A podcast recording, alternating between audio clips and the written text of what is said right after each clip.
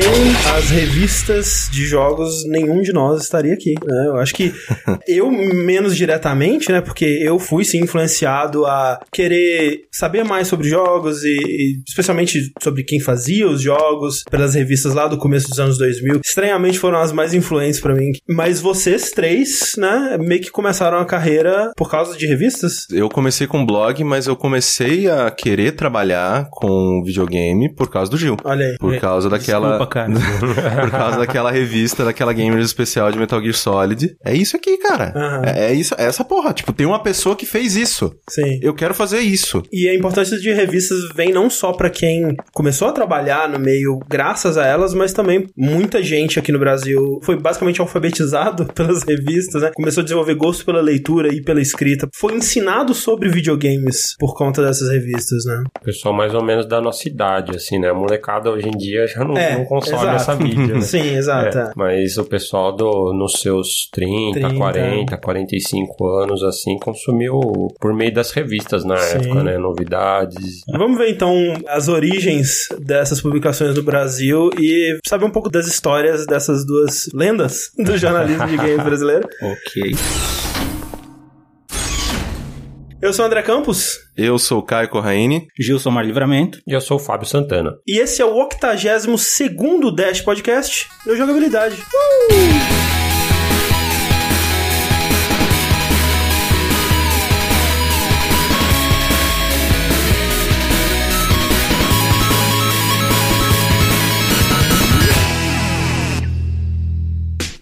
Antes de mais nada, nós temos que agradecer a presença aqui do Fabão Fábio Santana. Seja muito bem-vindo de volta, né? Segundo Dash que você participa com a gente aqui. Eu que agradeço pelo convite, é sempre, sempre uma satisfação estar aqui. E o Fabão atualmente, né, tá trabalhando na Capcom, né? Que é uma jornada, né? A jornada do menino que gosta de videogame, né? Começou ali jogando, passou a escrever e agora trabalhando numa das maiores empresas. É, o meu eu de 5 anos, curtindo seus joguinhos ali de arcade, Nintendinho, com certeza eu não conseguiria nem imaginar que fosse passar por revista de videogame e agora trabalhando numa empresa grande, É. com, com certeza não, não conseguiria nem imaginar. E também Gilson Mar Livramento, o Gil. Primeira vez e obrigado pelo convite também. Tirando a virgindade do Gil aqui. Oi. Que eu sei, é uma das pessoas que mais ouve podcast Olha aí. nesta porra toda. Sim. E adora fazer podcast, adora fazer, tipo, adora a mídia. Só que hoje em dia, né, infelizmente É. não tá rolando mais. Mas eu acho acredito que o feed ainda tá no ar, né? Se vocês forem lá, tem alguns episódios do PlayStation Cast, né? Na verdade, alguns episódios estão perdidos, porque paramos de pagar o site que Ah, hospedava. olha lá. Mas eu tenho todos, eu só não sei onde eu largar. E Gil, quem é você na fila do pão? O que, que você faz atualmente? Atualmente, ainda sou revisteiro, né? Escrevo revista, trabalho na editora Europa, escrevo para a revista oficial do PlayStation no Brasil, Xbox oficial, participo de alguns livros de games e qualquer coisa que apareça, estamos aí. E além dos dois convidados, a gente queria agradecer também ao pessoal do UOL Jogos, né? Sim. Que foi uma grande fonte de pesquisa pra gente aqui. O- os documentários lá do Claudio Prondoni, do Théo Azevedo, sobre as principais revistas do começo dos anos 90 ali, né? Ação Games, Super Game Power, a Gamers. A revista Videogame. Videogame. Um excelente material, tá linkado na descrição aqui também. E também o pessoal do Dataset, né? Que eles aglomeram esses scans de vários grupos que escaneiam, mas é um, também um excelente trabalho de preservação, né? Basicamente, tudo lá que é antigo, né? Eles meio que estão respeitando também revistas que ainda estão em circulação, eles não publicam lá nem nada. Eu fico só triste que ainda não tem as N-Gamers, porque É. eu quero ver os meus textos. Eu quero É ver. verdade. Tem uns textos, velho, que eu, eu. Caralho, como é que vocês publicaram, mano? Saudoso Eduardo Trivela, meu Deus. Caralho, o Trivela. A gente vai chegar nisso, mas o Trivela é um dos meus grandes heróis. Eu mandava uns troços, cara. Cara, era inacreditável, assim. E ele aprovava. Ele não mudava uma vírgula. Ele falava, bora, vamos. Esse é o Trivela. E também dá aquele shout-out pro pessoal do Retro Geek que lançou um podcast do exato mesmo assunto dessa semana, cara. Admito que fiquei puto. Eu, caraca, eu fiquei muito assim, falei, velho, eu tô conversando com o Fabão com o Gil, tipo, há um mês pra gente uma gravar, cara, né? faz, Só não faz tava batendo. É, não, tipo, sempre rolava alguma coisa, o André foi viajar e tinha alguma coisa. Saiu essa semana! Eu, ah, filha da puta! Mas, né, Também um bom podcast com convidados que trabalharam em Sim, outras sim. revistas, né, e tal. Então, é um complemento aí sobre o Exatamente, um grande abraço pra eles. Sim.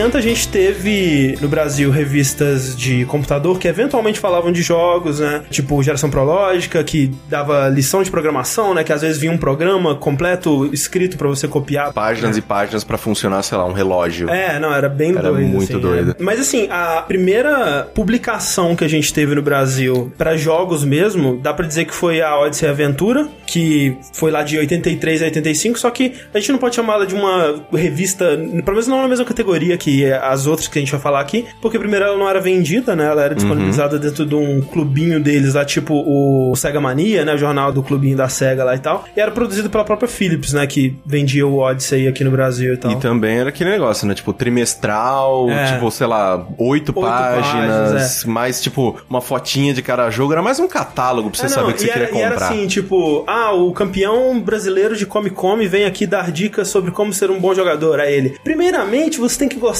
Come Come, o que não é difícil, porque Come Come TM está disponível nas melhores sabe? Tipo, era muito a publicidade descarada da parada. Eu, eu peguei desde a primeira hum, a Semana em Ação Games, o Uhum. suplemento da Semana em Ação, que se não me engano é aquela capa das tartarugas ninja. Sim, Sim, que é, as tartarugas ninja, tipo, de Borrachão. borrachão, assim, a, Capa o- maravilhosa. Exato. E a Semana em Ação Especial Games, né? Já fiz, né, uma impressão sobre ela e é uma história bem engraçada, assim, porque na faculdade eu tive aula com o Jorge Tarquini, que na época ele trabalhava pra Abril, e ele me contou essa história e eu achei ela fascinante, porque a Semana em Ação ela só aconteceu por causa do fechamento da placar. E por que que fecharam a placar? O Brasil tinha se fudido na Copa de 90 e os campeonatos estaduais eles estavam uma bagunça. Aqui em São Paulo, a final do Paulista era Bragantino versus Novo Horizontino. Cara, ninguém tava comprando uma revista de futebol. E aí eles falaram: não, vamos fazer uma coisa mais abrangente para um público jovem. Aí veio a Semana em Ação. Semana em Ação tinha um monte de esportes diferentes, tinha mulher pelada, tinha tudo, né? Você é novo, você é homem, você compra essa porra. E de vez em quando eles lançavam alguma coisinha ou outra de games. E sempre dava muito retorno. Sempre que, sei lá, uma página, duas sobre games, sempre dava um, um grande retorno. um grande retorno. E aí eles vieram com o Semana em Ação Especial Games e foi absurdo, né? Foi um sucesso inacreditável, trilhões de cartas. A galera falou: "Não, a gente quer mais dessa porra". Aí eles lançaram um segundo, torno, mesma coisa, tal. E eles falaram: "Cara, OK, acho que tá na hora da gente lançar uma revista só sobre isso, né?"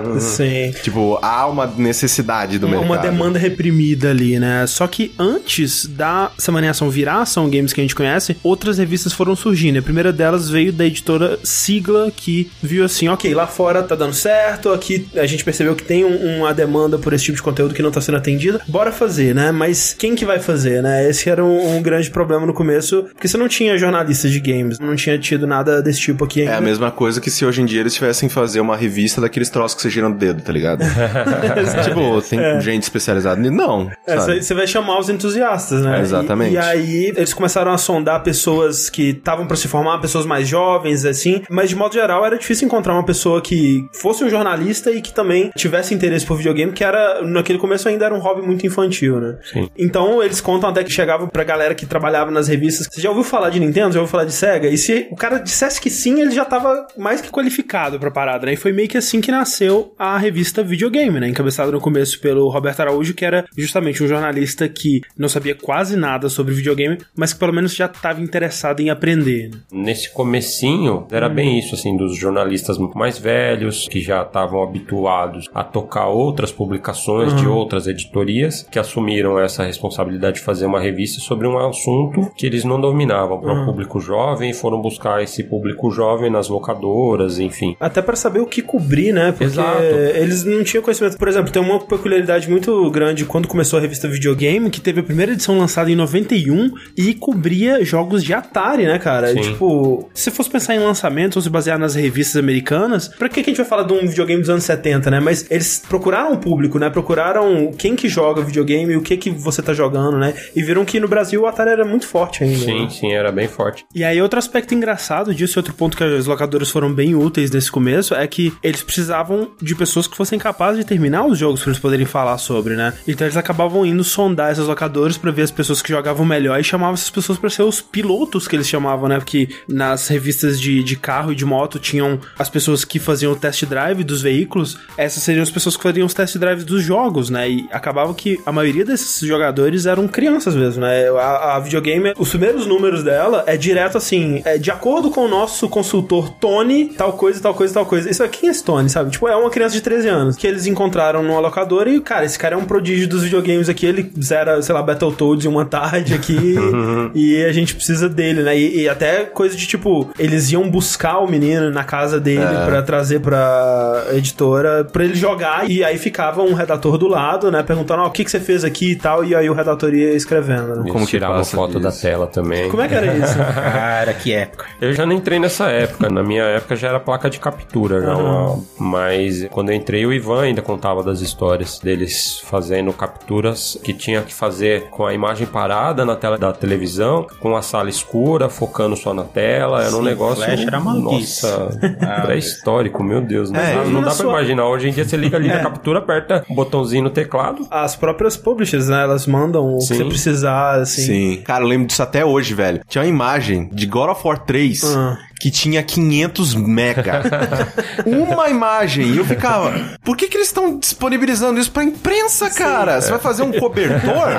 isso era muito interessante, né? Porque eu lembro que eu tentava mandar o meu recorde de Metal Gear. E aí eu fui aprender como tirava a porra da foto da Sim. TV. Eu lembro que nas próprias revistas elas davam as Dava umas instruções, dicas, né? ah, escurece. chegar a foto toda zoada É. também, você não consegue verificar se a pessoa tá falando a foto com aquele ou não. clarão, aí tem uns números ali, o resto tá borrado. E aí? É, exato. E, cara, era, era treta, velho. Porque câmerazinha Kodak que você tem em casa era uma bosta, porque você não podia ficar fuçando em obturador, em velocidade. Você não podia ficar fuçando nada, né? Você apertava o botão e Sim. a foto saía. É, e aí E você nem reza sabia o resultado, Exato, né? reza pra saber o que, que saiu ali. Exatamente, era muito bizarro. Eu já fui um pouquinho mais maroto nisso, que eu tentava fazer isso também, só que em vez de eu estar jogando e tirar foto com tela parada, eu gravava em vídeo, aí quando chegava no momento eu dava pausa, aí eu tinha um tempo que eu quisesse pra eu preparar e, cara... Exatamente, eu era isso horas. que muitas empresas começaram a fazer, né? Então a gente pegava um videocassete de qualidade, sei lá, de sete cabeças, pra poder pausar e não ficar chuvisco na imagem. Comprava um monte de fita de marca boa, umas Sonys da vida lá, é, e gravava em SP, né? Porque o videocassete tinha esse lance de você gravar em SP, dava um, pra gravar duas horas, se você gravasse Ah, em, que em EP, EP, é. grava, gravava Seis seis, horas, horas. mas aí a qualidade ficava pior.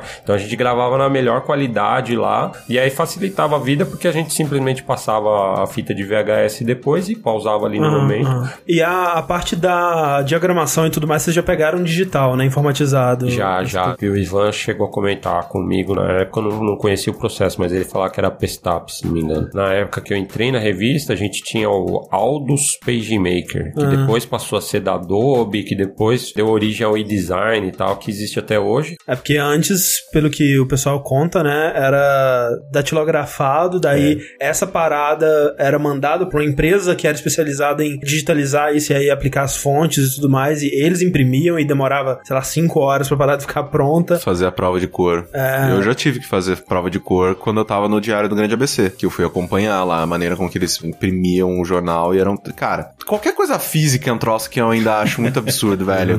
tipo, é muita coisa que pode dar errado. E Não, quando dá errado, fudeu, porque você tem que refazer. E, cara, quanta revista que eu tava fazendo na época da N-Gamer, caralho, desculpa o Trivela. Eu tinha muito typo, velho. Eu tinha muito typo. E aí, sei lá, provavelmente o Trivela, quando ia ler, tava cansado pra caralho, porque o Trivela tá cansado o tempo todo, passava, ele- os meus typos passava e ia pra porra da revista. Ficava desgraçado na minha cabeça. Outra característica desse primeiro momento também é que eu acho que foi muito herdado de outras publicações, outras revistas de outros segmentos, que eram as matérias de comportamento. Na época tinha É bastante verdade. no começo da ação games, da videogame, e foi uma coisa que com o tempo foi se perdendo, né? Porque eles foram focando mais nos jogos, nos lançamentos, no giro da indústria em si, e a- a- o comportamento foi saindo de cena. Que era legal, né? Na videogame, a primeira tem uma matéria, o, o bom jogador, né? Que é falando, ó, como que você pode tirar o melhor proveito de um jogo, né? Sim, e principalmente a videogame, assim, né, que de todas as número um que eu, né, já cobri lá numa impressão, assim, foi a que eu mais gostei, porque era uma visão de curiosidade mesmo Ah. com as coisas, né? Tipo, não era um negócio assim de, não, a gente veio aqui pra dominar tudo, chutar porta, é isso aí. Aquela Não, linguagem jovem. é,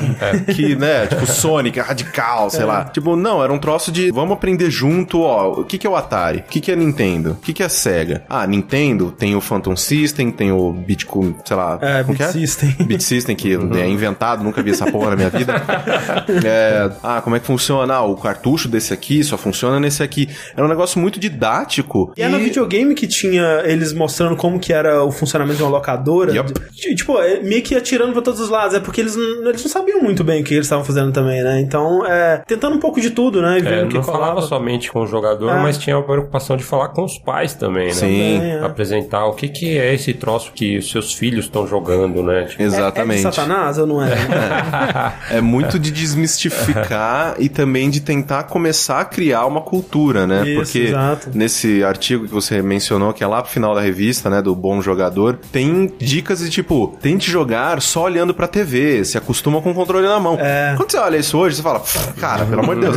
Mas quando você para pra pensar naquela época, sim, ó, que legal, tipo, né, tenta se acostumar, coloca a mão, vê onde que estão todos os botões, testa eles e fica olhando só pra tela. É meio que uma revista tentando evoluir e crescer junto com o seu público. Se o público ele não é tão qualificado, principalmente o público mais velho, vamos qualificar ele junto conosco. Sim, é muito uma preocupação de alguém que tá observando essa indústria de fora, né? A gente mesmo, a gente peca muito nisso, né? De não ser inclusivo o suficiente pra pessoas Sim. que talvez não conheçam esse mundo ainda, né? Então, a gente vai falando aqui só nos jargões e presumindo que a pessoa entenda tudo que a gente tá falando. E a videogame, ela tinha essa preocupação. Ah, ok, vem cá que eu vou te explicar o que que é. Exatamente. Então, então, isso é bem legal. Vocês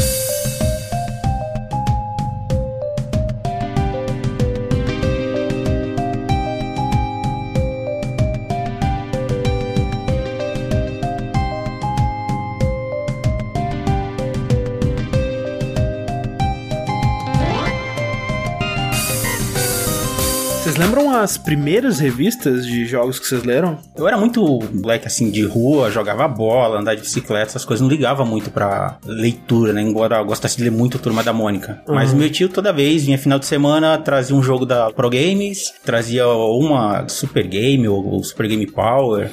Aí ele começou a trazer gamers. Aí eu comecei a me interessar mais, e, tipo, ah, deixa eu ver aqui, porque ele trazia alguns jogos, eu ficava preso. Aí eu, hum, tem detonado, deixa eu ver isso aqui. E cara, e às vezes eu ficava muito puto porque o detonado não batia direito com o que eu precisava fazer. Ah, neste chefe você terá de matá-lo. Sim, tá, mas.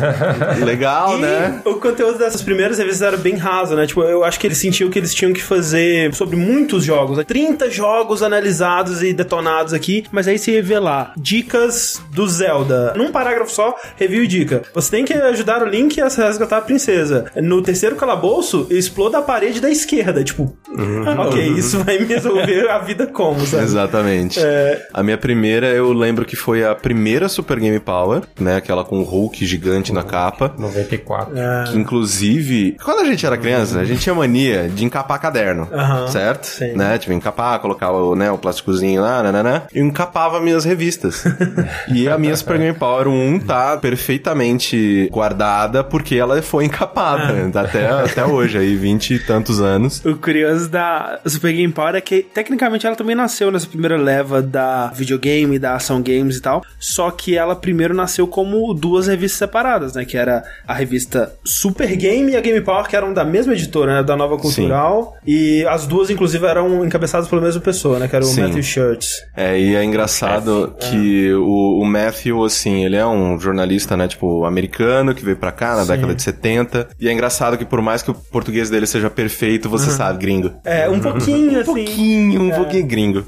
É, nesse meio que não tinha jornalistas, que não tinha pessoas trabalhando com jornalismo que pudessem encabeçar isso com conhecimento de causa, eles se viraram pro gringo, né? Pro Matthew Shirts, que por ter vindo dos Estados Unidos, ele tinha tido alguma experiência com videogame e podia falar com um pouco de propriedade sobre isso, né? Exatamente. Inclusive no documentário do Wall, ele fala, né, que ele tinha uma pequena experiência em Exato. arcade, né, com Miss Pac-Man, com Donkey Kong. Só isso É. já o tornava uma uma pessoa muito mais qualificada Muito que doido, qualquer cara. outra pessoa. Exato, tipo, você jogou o Miss Pac-Man no fliperama, você está qualificado já. né? Vem cá, vai ser o editor dessa porra. Exato. E aí ele encarna o personagem do chefe, né? E em 91 lança a primeira edição da Super Game, que era uma revista mais focada, né? Ela falava só da SEGA. Ela tinha um acordinho com a Tectoy Exato. e tal, né? E depois a Game Power também em 91, só que um pouco mais pro final do mês. 92 já. Final do. Tinha sim, um, um sim. gap, se não me engano, de umas 12, 13 edições. Exatamente. E a Game Power sobre a Nintendo. né? Game Power só sobre Nintendo. Até porque quando começou, né, essa época o Master era muito forte aqui e eh, Nintendinho não tinha né, muito mercado. E ele começou a ter quando começaram a surgir os piratões, né, os Phantom Sim. System e tudo mais. Famiclones. Exatamente. E aí depois, né, com o passar do tempo, eles uniram as duas porque não fazia mais sentido, Exato. né, você ter publicações específicas pra nichos, né? Porque É. o mercado não era grande o suficiente pra, né, você ficar dividindo as publicações e ter o trabalho, né, dobrado. É melhor juntar as duas brands num monstro, né, que era 100 páginas aquela porra.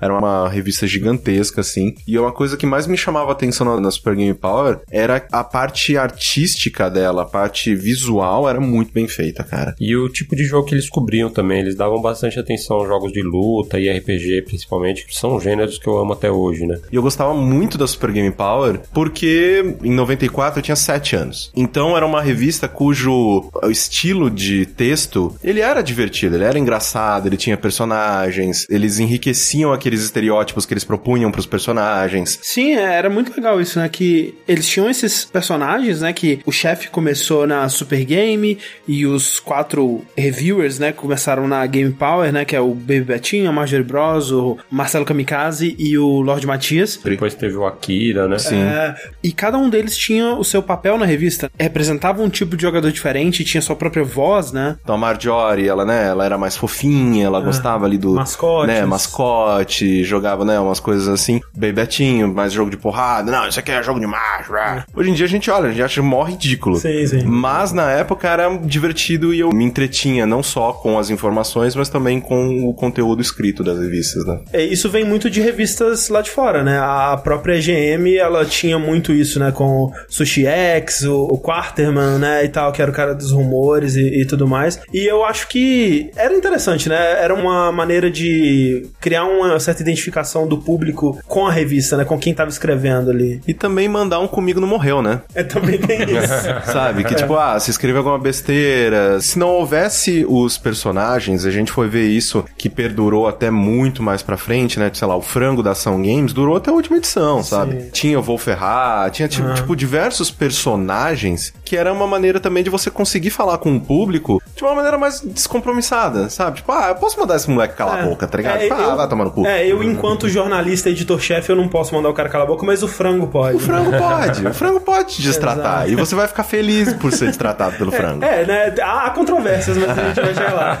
É, De começo, eu gostava pra caramba, porque, que nem o Correio falou, era o meio de você se identificar, ter uma cara pra olhar e falar, é um personagem, mas ele fala coisas que eu gosto, eu me identifico com aquilo. E depois aí foi. Que desilusão foi descobrir quem é, como eram os personagens, Sim, sim. exceto o Akira, né? Pois é, porque o Akira Suzuki, né, que era realmente o personagem do Akira ali, ele ficou até o final do Super Game Power. Mas todos os outros, né, apesar de que você tinha personagens que foram baseados em pessoas de verdade, por exemplo, o chefe era o Matthew Schutz, o Baby Betinho era o Roberto Carnicelli, essas pessoas saíram muito cedo da revista e os personagens continuaram sendo interpretados e com a personalidade mantida por outras pessoas. E outros, né, por exemplo, o Lord Matias, o Marcelo Kamikaze, nunca existiram, o que é uma grande decepção, né, especialmente a Marjorie Bros, que tinha virado uma, uma musa dos, da criançada. Da época. Cara, a Major é aquela coisa, né? Quando você. Todo mundo é todo, moleque, todo mundo era todo mundo. É. Isso era muito bizarro. Aí você cara. vai descobrindo, você, com o tempo você vai descobrindo a galera que trabalhava lá, aí vai rolando aqueles bastidores, ah não, mas é um personagem criado, era um cara que escrevia assim, é baseado numa pessoa tal, e cara, você vai se desmontando todo. Mas eu gostava do projeto visual dela, assim, que era uma coisa animada,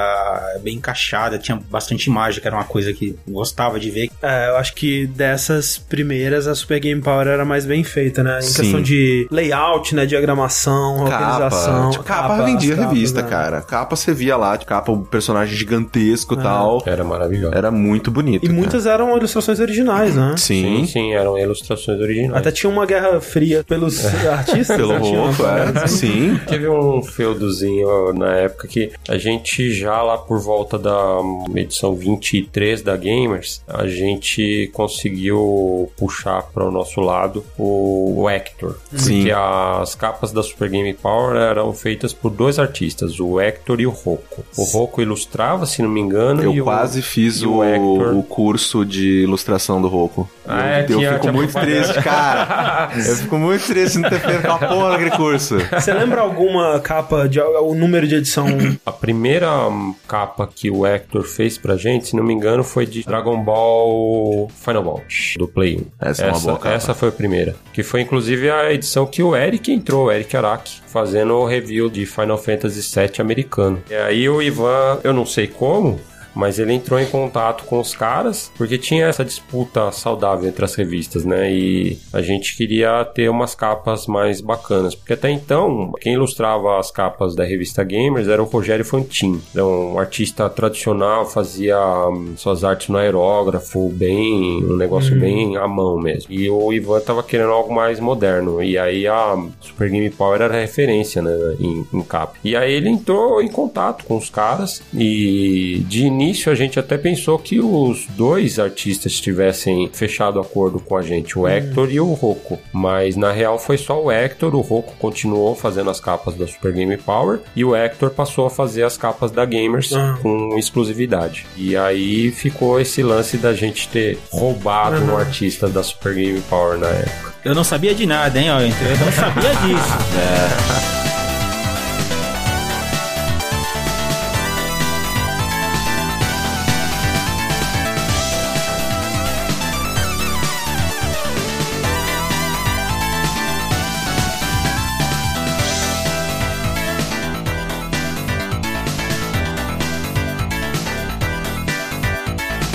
Voltando um pouco aqui, a revista Semana em Ação, ela acabou pouco tempo depois, ela não durou muito, mas a Semana em Ação Especial Games acabou virando uma das revistas mais longevas aí do Brasil. E o curioso é que o título dela, né, que passou a ser Ação Games, foi justamente porque as pessoas que olhavam a capa da revista viam as duas maiores palavras lá, que era Ação e Games, né, e as menores, que era a Semana. Semana em e Especial, né, ninguém via, então virou Ação Exatamente. Games. É, meio que mantendo ali o, o que mais chamava a atenção das pessoas e também mantendo o espírito da revista de onde que ela surgiu, né? Sim, até a mesma equipe continuou, né? Foi bem a continuação daquele trabalho que eles tinham começado. Exatamente, eles foram lá pra editora Azul, que era aquele bracinho independente da editora Abril, né? Que eles deixavam ali as editorias que não tinham tanto compromisso, né? Em Exato. vender tanta revista, assim. O que eu acho interessante, né? Mesma coisa que estúdios de cinema fazem, né? Que deu bastante liberdade pra Ação Games pra experimentar bastante com o formato, né? Tentar encontrar o público dela naquele começo, que foi Sim. importantíssimo. Fazer revistas gigantescas, né? Com a capa gigante. Né, cara, era bizarro. A Ação Games, ela, se você for um colecionador, você quase não consegue guardar ela no...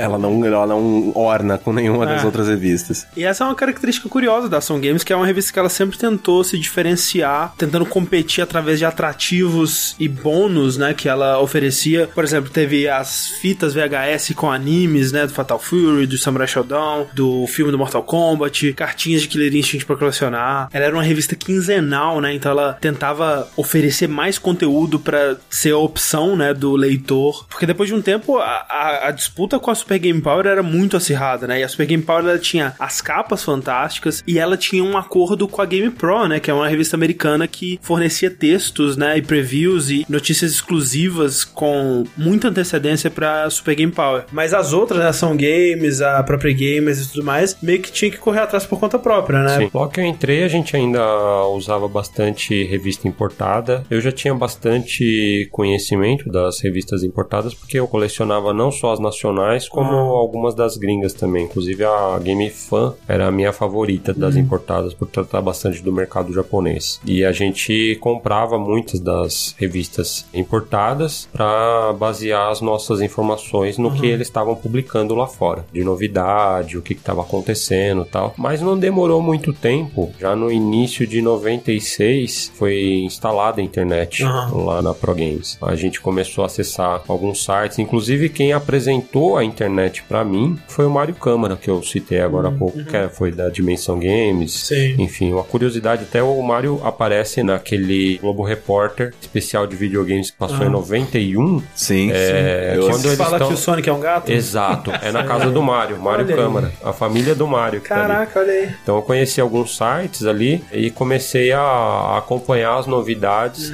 já naquele momento que a internet estava bem incipiente ainda. Inclusive algumas das revistas gringas estrearam seus sites também e publicavam sim. não só as novidades na revista, como também antes até da revista sair, publicavam no site. Se você for ver alguns dos primeiros números ali da revista Gamers, depois que eu comecei a trabalhar lá por volta da edição 8 até a 12 por aí, você vai ver que tem marca d'água de sites daquela época. Então tem GameSpot que estava começando naquela época, tinha o site da GameFan, tem umas telas com GF gigantão com uma textura metálica, era da GameFan. A gente não se preocupava muito em não publicar a imagem que tinha marca d'água. A gente pegava ali do site mesmo, publicava a informação e tacava na revista com marca d'água e tudo e tipo ninguém sabia de onde é. que eram aquelas telas. Que porra é aquela? É. E isso, junto com o Eric Arak, né, que me ensinou, me fez aprender a usar Photoshop. Depois a gente começou a usar Photoshop para apagar essas É, marcas apagar d'água. ou botar uma Porque a gente não carga. recebia as telas do, Claro, da- das publishers como as revistas gringas recebiam, né? A gente tinha um contato com a Tectoy, mesmo assim a gente não usava com muita frequência. Eu lembro que a gente recebeu, sei lá, uma EPROM do Yu Yu Hakusho do Mega Drive que estava sendo traduzido e eles mandaram pra gente fazer review. Ou quando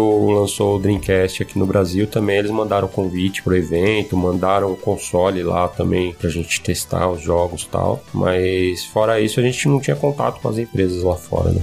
Mas antes da internet chegar e nivelar a disputa, como todo mundo meio que ia para as mesmas revistas, né? A, a GM, a Game Pro, Nintendo Power. O diferencial muitas vezes acabava sendo quem conseguia ler a Famitsu, né? É, Sim. quem tinha alguém capaz de ler japonês. E eles falam que na Super Game Power tinha o, O Akira. o Akira, Na Ação Games, se não me engano, o Moacir Alves Jr. foi correspondente do Japão. que mandava coisas É. pra lá. Era chamado Moashiro Sama na, na época. Na própria Ação Games, né, o Marcelo Duarte comenta que tinha um professor da USP de japonês que ajudava ele com a tradução da Famitsu, né? Ter essas informações primeiro era bem importante, né? Era um diferencial que também, se não fosse usado, acontecia de ficarem alguns erros históricos. Porque eu me recordo, por exemplo, na Ação Games, eles publicaram um jogo da Nadia para Mega Drive, se não me engano, o Sega CD, baseada num anime. E eles falaram que a Nadia era uma brasileira, por exemplo. Eu não sei se foi erro de tradução, não sei se foi uma informação que, por ninguém saber, eles colocarem lá como uma curiosidade inventada ia ficar mais interessante. Um desses erros históricos mais famosos, não só aqui no Brasil, acho que aqui no Brasil por consequência, mas principalmente lá nos Estados Unidos, foi a demo em CG que a Square fez na época para Nintendo 64 e foi noticiado como sendo Final Fantasy VII. Ah. e ele nunca foi Nunca o Final foi. Fantasy VII. Quem noticiou isso na época foi a Game Fan. É o Final Fantasy VII, tem data de lançamento sim, e logo a gente vai saber mais. Muita gente seguiu aqui no Brasil mesmo, acho que todas as publicações noticiado como sendo Final Fantasy VII para Nintendo 64 e era só uma demo em CG que eles mostraram num evento da Silicon Graphics só. Pois é, todo mundo atrás do, do furo, né, de reportagem, que era algo que podia realmente hum, virar o jogo, né? O pessoal da videogame fala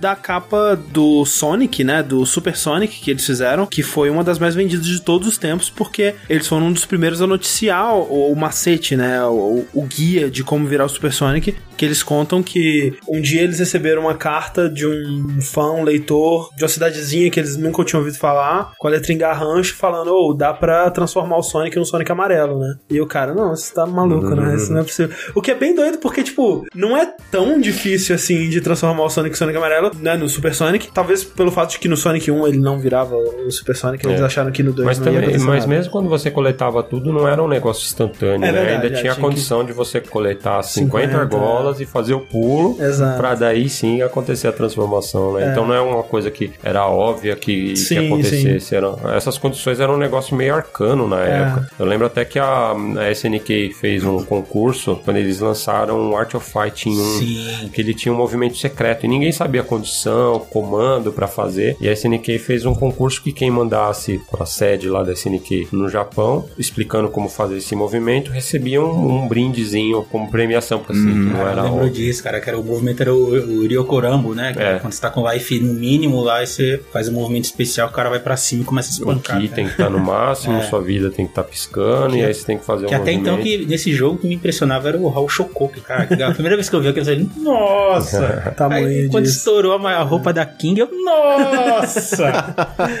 Mas era uma era de muita magia, não era um negócio Mortal Kombat era muito disso, né? Tipo, Mortal Kombat- Tem capa falando, ó, descobrimos o Fergality, sabe? Era a coisa que vendia a revista na época mesmo. Foi outro jogo que quando apareceu nos arcades eu surtei, cara. O primeiro choque era Street Fighter 2, que era uma loucura na época. Aham. Aí teve World Heroes, que era legal, mas eu não gostava de jogar, eu gostava de ver jogando. World É, Heroes, é, cara, eu era maluco pelo Então, World Heroes, Eu cara. era muito dessa. Tinha eu- eu- Rasputin. sa- é, saía da, É o Moodman da máscara, o melhor Saía da personagem. escola, ia na banquinha da tia moça, no bairro do João 23, aqui em São Paulo, e cara, era só alegria. E uma coisa que eu achava interessante, né, que você vê hoje em dia, quando você para pra ler essas revistas antigas, dá uma folheada, você acha muita coisa errada, óbvio, Ah, né? sim. Que não estavam erradas de propósito, mas que era uma realidade naquele momento e que depois provou-se que não. É só você ver a Super Game Power que tava com o Star Fox 2 na capa, né? Sim. Cara, o jogo tava praticamente finalizado. Sim. Então, Inclusive, próprio- ele foi exibido aqui no Brasil. Tinha uma feira muito popular na época que era a UD, Feira de Utilidades Domésticas. Nem sei se existe mais. Que eu gostava muito de frequentar esse evento, que tinha bastante novidade game. E aí tinha o stand da Playtronic lá, e eles mostraram em um corredorzinho fechado FX Fighter, que nunca saiu pra Super Nintendo, tava passando em vídeo lá. Tinha o Killer Instinct de arcade, Ultra 64, tinha um vídeo dele também. Tinha o Star Fox 2 sendo exibido em vídeo também. Mas a Ação Games, né, tipo, ela era da editora Azul, que ficava com as publicações mais de nicho. Não tinha tanta cobrança, não tinha tanta expectativa de que iria vender, né, milhões, porque, porra, editora Abril tinha Playboy, Quatro Rodas, Sim. Cláudia, sabe? Então, Veja. Veja, sabe? É uma editora acostumada com números inacreditáveis, né? E a, a Azul, ela podia ser mais comedida. Só que próximo dos anos 2000, a Abril puxou essa- essas publicações pra ela. E de qualidade, tipo, visual, de qualidade de publicação, assim, tipo, qualidade do papel, a Ação Games, ela deu um pulo, que Sim. foi, assim, inacreditável. Só que as cobranças eram muito maiores. E eles não conseguiam atender isso. É, eles não conseguiam cumprir números. É, eles até falam que quando mudou a equipe pela primeira vez, eles tentaram focar em mais público, né? E abriram um pouco até pra tentar trazer um público feminino, né? Então Sim. mostrava capa com o Kaká e esse tipo de coisa disso. assim. E aquela coisa do maldito clube do Bolinha, né? Que o- os meninos, não, o que que é isso? E ficavam putos, que é, uma Até porque, idiotice. hum, por um tempo, a revista colocou muita capa com mulher, com pouca roupa Exato, também. é, sempre. é. O problema é quando você tenta abraçar um público novo É. que ao mesmo tempo você repele o seu público clássico. Exato, foi também o que aconteceu com o videogame. Ela, quando não tinha muita notícia mais de Super Nintendo, eles não, vamos falar de PC e o público Porque de o. PC tava bombando, cara. O PC tinha os Multimídia, Adventures, né? né? Tipo, Gabriel Knight, sabe? Tipo, que vendia aqui, traduzidos, carambas. Porra, vamos falar desse jogo, é um puta jogo legal. Ah. Só que pra quem tem um, um- videogame, eu lembro que tinha muitas das Super Game Powers que tinha muita coisa, sei lá, de Jaguar. Ficava putaço, cara. Ficava puto. Quando? Nunca vi um Jaguar na minha vida. Eu vou ter que ficar vendo cinco páginas dessa merda. Então, meio que quando você abre, né, a revista pra cobrir esse tipo de coisa, quem não consegue consumir aquilo, quem não tem a possibilidade de consumir aquele tipo de conteúdo, vai ficar, caralho, três, eu paguei por cinco páginas que eu não vou ler. Dessas revistas, meu tio comprou um 3DO com dois anos. Caralho. Caiu no conto. Pois é. É, Foi onde eu conheci o Road Rash e joguei o Way of the Warrior, cara. Eu nunca esqueci esse jogo. Ah, jogão. Oh, Naughty Dog. Naughty Dog. Pois é.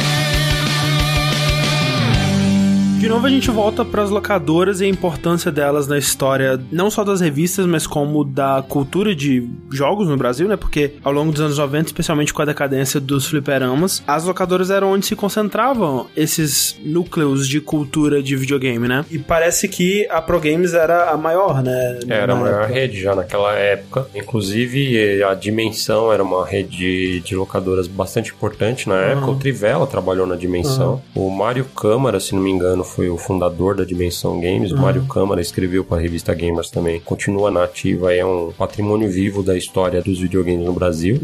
E a Dimensão Games foi comprada pelo Ivan, pela Pro Games na época. E as lojas se tornaram também Pro Games. Então a Pro Games estava em ampla expansão na época. E nessa ascensão nasce então o embrião do que seria a Gamers com a revista Pro Games. Com a revista Pro Games, É. correto, Exato. que teve a lá. Da capa do Bubsy, três- né? É. Três, três, três. É, eu sei muito bem dessa revista. Mas é, o engraçado é que a, a- a revista Pro Games é uma joint venture, né? Entre a Sim. re- editora Scala, isso. e a rede de locadoras Pro Games, né? Porque naquela época o pessoal da editora Scala procurou o Ivan, porque, tipo, você tinha a Pro Games em todas as revistas. Com essa ideia de, tipo, meu, por que, que você não faz o conteúdo? Vai ser publicidade, entre aspas, de graça pra sua rede de locadoras. Né, ele deve ter pensado, cara, eu eu descobri um modelo de negócio perfeito, né? Porque as pessoas vão me pagar pra eu divulgar o meu produto pra elas e ao mesmo E tempo. eu tenho a matéria-prima Exato. de qual esse produto é desenvolvido, Exato. né? Então, quando o Ercílio ele procurou o Ivan, tipo, ele falou, cara, é isso aqui. A cobra tá comendo o próprio rabo e a Exato. gente vai ficar aqui pra sempre, perfeito. Porque a editora Scala, ela foi criada por três caras. Pelo Ercílio, pelo Rui e pelo Carlos, né? O Carlos Casamato. Isso em 92. Aí, né, eles lançaram, né, a Pro Games em 93. Foi três edições. Você sabe qual o motivo deles mudarem Foi- de Pro Games sei- Gamers? Eu não sei se foi um problema real ou se foi um movimento em preparação, preventivo ali, mas foi por conta da revista gringa Game Pro. Hum. Porque a Super Game Power tinha a licença do Começou material a usar da Game Pro. o- o- e eu é. não sei se eles entraram em contato, chegaram a ameaçar, ou se o Ivan decidiu mudar pra evitar qualquer rolo Ah, possível. E aí eles mudaram o nome da revista pra Gamers. É, e aí eles lançaram a Gamers, aí durou mais três É, edições. fase zero. É, a fase antiga, né? E aí, nesse período, o Rui e o Carlos Casamato eles saíram da escala, pularam do barco. Inclusive, isso é uma coisa interessante que eu vou falar no meu próximo Má Impressão, né? Tipo, spoiler já. O Rui, ele foi fundar a editora Trama, que foi casa da Dragão Brasil. E quem que tava na Gamers nas primeiras edições ali? Caçaro. O Caçaro. Passaram. Bom, Marcelo Cassaro, pra quem não conhece, é uma lenda aqui do mercado editorial brasileiro, né? Porque, né, ele é o idealizador da Dragão Brasil, ele escrevia muitos quadrinhos aqui pro Brasil, então ele fazia, né, as histórias de personagens como o Didi, Sim. como histórias em quadrinhos da Xuxa. Baseado nos Tokusatsu, eu escrevi o quadrinho do Jaspion. Eu lia o quadrinho dele do Cybercops, eu acho que era dele. quadrinho Heróis da TV. E também, né, uma das pessoas por trás do Tormenta, né, que é um Sim. cenário brasileiro aí de D&D. E o Marcelo Cassaro começou na revista Pro Games fazendo um quadrinho do Capitão Ninja, né, que Sim. É um personagem que ele já tinha desde antes, né, ele já tinha publicado em alguns lugares, em alguns quadrinhos, esse personagem já tinha aparecido. E eram quadrinhos de várias páginas até, né, onde o Capitão Ninja interagia com personagens de jogos, né, e Sim.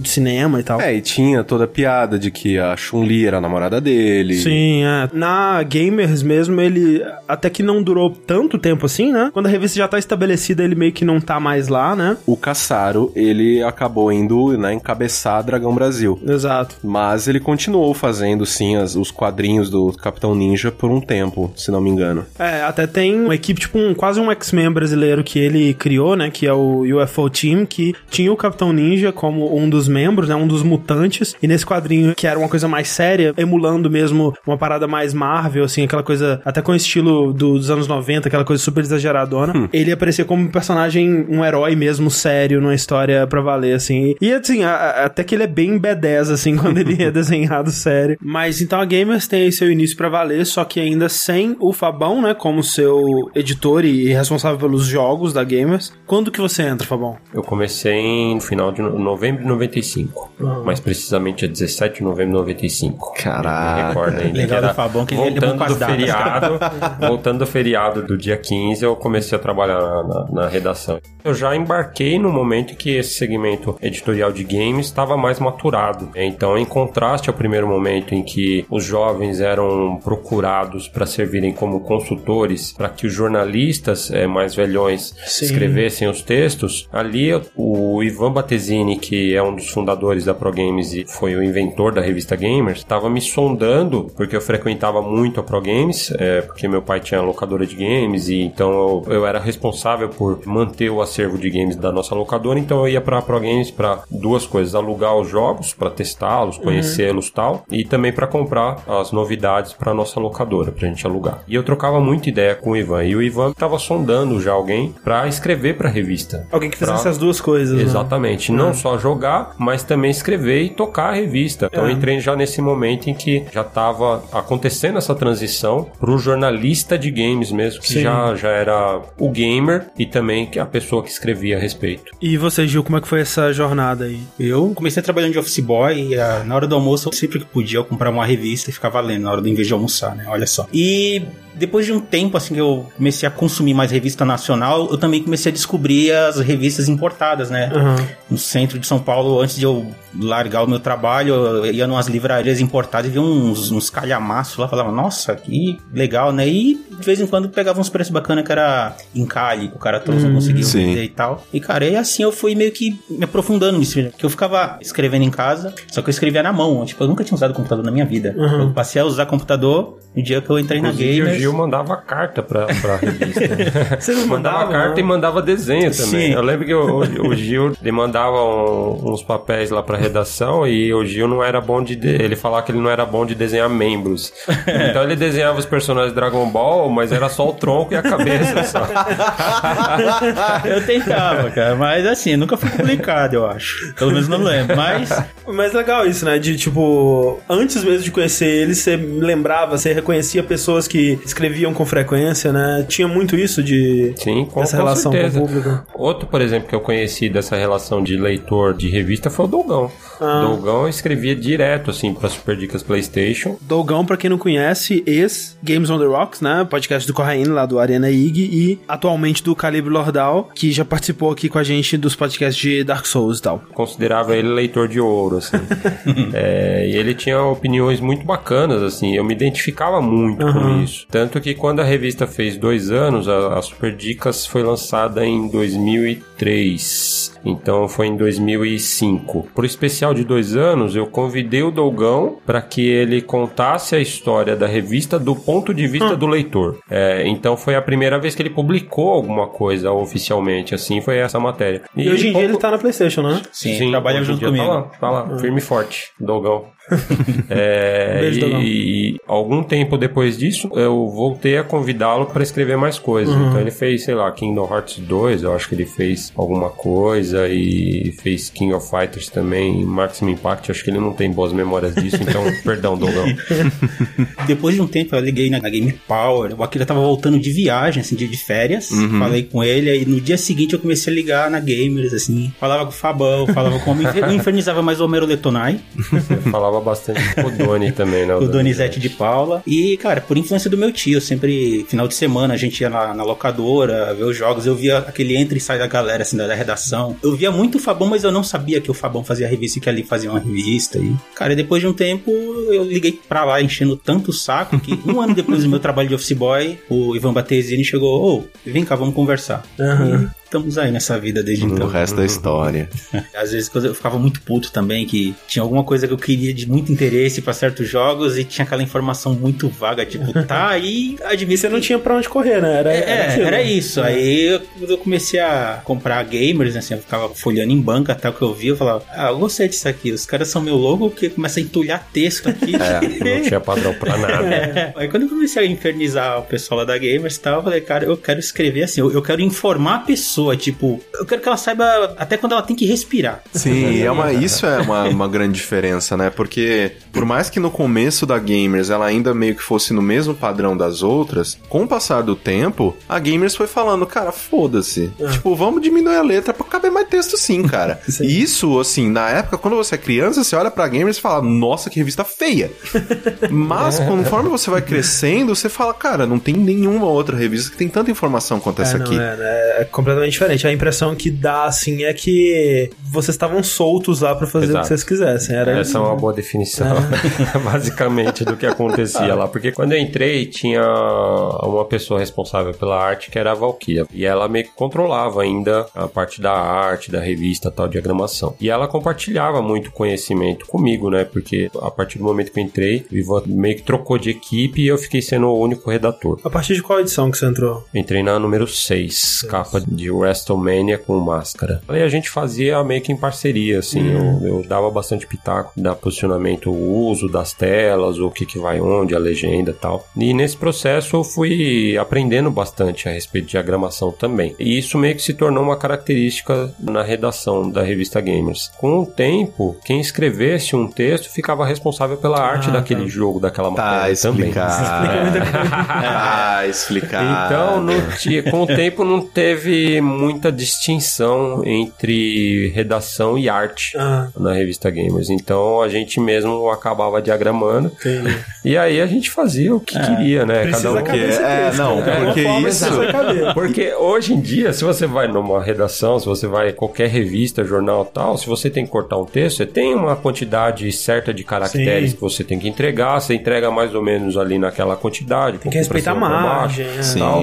E aí, a hora que encaixa ali na diagramação, no arquivo do design, lá enfim, às vezes sobra um pouquinho e tal, tem que cortar o texto para fazer caber. Porque ele tem um padrão de espaçamento entre linhas, tem a fonte certinha, tem o tamanho do o corpo do texto, tudo isso que é padronizado para a identidade visual ser uniforme da revista. E a gente não tinha absolutamente nada disso. A filosofia era fazer caber, e o fazer caber era comprometer muitas vezes a arte e privilegiar o texto. Porque uma coisa que eu aprendi, né, na faculdade era, né, que o cara ele tem que olhar o teu texto e não só achar uma coisa, pô, isso aqui tem muita informação. Não, isso aqui é gostoso de ler, É, isso tem aqui que ter fica um ritmo bonito, de tem que ter um leitura, né? ritmo, não, não, não. Só que você, geralmente, quando você escreve, você é muito ciumento com o teu texto. Sim. Sim. Quando você dá o seu texto pra um editor, inclusive, isso foi uma das coisas que, tipo, demorou muito até eu parar de ter rancor, sabe? E aí demora para todo mundo. de dar o seu texto pra alguém e a pessoa falar, isso aqui não precisa, isso aqui não precisa, corta isso, corta isso. Tipo, reescreve esse parágrafo, sei lá, o parágrafo que você acha mais genial do mundo, meu Deus do céu, vai explodir a cabeça de todo mundo. Aí, não, não, não, não ficou muito bem explicado, reescreve isso aqui. A partir do momento que você cuida da parte visual também, claro que você vai. Cara, a letra em 10 não cabe, em 8 cabe. Se não caber, bota um 7, diminui aquela Sete. imagem. Ô, A gente não rapaz. sabia o que, que era padrão visual. né? Cada matéria. é, Eu aprendi assim, culpem o Fabão, desculpa. É. Imagina um cara que nunca usou computador na vida, nunca escreveu em computador, chega, Gil, Fabão, cara, faz esse resto do detonado de Tomb Raider 2 aqui que eu tô enrolado com outra coisa aqui, aí beleza. Aí eu fui seguindo o padrão do texto que o Fabão tinha estabelecido, que era aquela coisa bem detalhada, Aham, não sei o quê. Eu aprendi a escrever assim e assim ficou. E isso já até deu anos depois alguns rolos, inclusive, se vocês nunca viram Pablo Miyazawa puto da vida, eu, cons- eu consegui deixar ele puto da Nossa, vida. eu lembro dessa vez. Na época das Super Dicas, né? Foi Super Dicas PlayStation. Fabão, é, na época, tava experimentando também o lance de fazer o site, né? Com conteúdo, exclusivo, aquela coisa. E eu te entregue o trabalho pro Fabão, ele falou: ah, vamos estender, né, cara, o trabalho do Siphon Filter, pra fazer um guia. Eu falei: tá, e qual o limite? Ah, você que sabe, aí vê o quanto que dá pra escrever. É, Porque ia pro site, não ia pra É, revista. não- não tinha Então, limite. Como, Ah, como vai tá. pro site, É. não tem limite. Aí- Não pode falar isso pro Gil. não, não pode. É, então, é. Aí eu, ah, beleza, né? E na época também, se não me engano, acho que o Fabão, você já tinha a ideia daqueles Ultimania, uns livrão grosso japonês, que era ultra esmiuçado, cara, e eu pagava um pau pra aquilo, não entendia porra nenhuma, mas eu olhava e falava, caralho, um dia eu vou fazer isso. aí, beleza, eu tava sem trampo a mais, só tava isso pra fazer. Aí, cara, o Fabão deixou, passou uma semana, eu entreguei o texto. Aí tinha que ir lá na redação, aí eu fui lá e o Pablo tava editando, e cara, eu só via calhamaços. Aí eu, e aí, beleza, né? Eu era até meio acanhado ainda pra falar com o Pablo Miazão, não sei o que. Ele olhou assim, eu sei que ele falou brincando, falou: Puta que pariu você, hein? Cacete, meu. Aí eu fiquei meio sem jeito assim, que eu não sabia se ele tava falando sério, enfim. Ele tava zoando, mas eu Com nunca. aquela pontinha É, de verdade. eu nunca vi que ele olhava assim, que cara que ele baixa um. Sim. o- o- a feição assim, o óculos meio pra baixo, ele olha de rabo de olho por cima do óculos, Aham. assim. Caralho, cara, por quê? Um milhão de caracteres, Um milhão. cacete. Um por milhão. quê? Calma, Literalmente, pera. peraí. Um milhão? Um milhão. Um milhão de caracteres. Um milhão de toques sobre Cyber Filter. Siphon Filter The Omega Stream. Gil! Cara, é assim, o jogo ele tinha um online, só que eu descobri que dá pra você fazer coisas online e offline. E eu ensinei a fazer isso. Aí teve descrição de arma, função, onde, como, quando, por quê, pra quê. História. História teve pedaço só, eu ia colocar, mas não ia dar muito tempo. E, cara, aí eu. um milhão contando com É, então, sabe, Um tipo, milhão já editado, tá? Ma- ma- Manja tipo GameFAQs, quando você entra lá que tem aquele negócio de RPG, era algo naquela linha. Caramba. Ah, mas, cara, pra mim foi de boa, foi natural. Eu falo, vou falar, vê o que dá pra escrever aí, eu entreguei. E Caralho. o Pablo velho. dava uma mão, às vezes, pra mim, na edição desses detonados online, né? E aí ele pegou esse material aí, eu nem tinha recebido, né? Eu passei batido pro Pablo e, nossa senhora. Pablo, perdoa, cara, te amo. Pablo Miyazawa, pra quem não conhece, o que, que ele já fez na vida dele? Ele tá atualmente na. IGN, né? O, Da IGN atualmente, né, diretor né, da IGN. O Pablo, ele já foi editor da IGM. Não confunda IGN com EGM. Antes disso, Nintendo World. Ele Nintendo começou, World. Começou, com na, Nintendo World. E, e antes disso, ele trabalhava na Powerline, né? É, antes ele foi Powerline. Exatamente. a galerinha Posteriormente pedindo também dicas ele- lá na Playtronic Gradiente, né? Mais pra frente ele se aventurou na Rolling Stone, né? Também. Sim, foi editor da Rolling verdade. Stone também. Pablo já fez de tudo um pouco. Mas ó, eu quero voltar mais um pouco ainda, porque Ah. a gente não falou da Gamers Book, gente. Gamersbook. É, e eu acho que pra falar da Gamers Book, a gente já citou ele várias vezes aqui, mas o Eric Araki, ele tem uma história muito curiosa de como que ele entrou na Gamers também, né? É, ele era frequentador, assim como o Gil também, frequentava a locadora mesmo. Por volta da época do lançamento Final Fantasy VII, a gente estava fazendo o detonado do jogo com tradução na revista Gamers e o Eric estava acompanhando. Só que ele ficou com o finiquito porque ele não estava conseguindo. Ele já tinha passado da, da parte da revista e ele travou numa outra parte. E aí ele foi na Pro Games para ver se ele conseguia falar com o pessoal da redação. Uma coisa que é importante, tinha muitos detonados que não saíam todos numa revista só. Sim. É, Eles eram, né, tipo, divididos, porque também nem cabia, cara. É. Então ele foi na locadora, e foi lá chamar e tal, e o pessoal da locadora foi lá me chamar porque eu tava fazendo detonado. E aí eu conheci o Eric Arak e tal, cumprimentei, e aí ele perguntou da parte que ele tava travado, que era no finalzinho do primeiro CD, quando tem a- uma busca da Luna Harp, que é um item que tem, você tem que triangular umas posições lá, e isso imagina em japonês, Porra.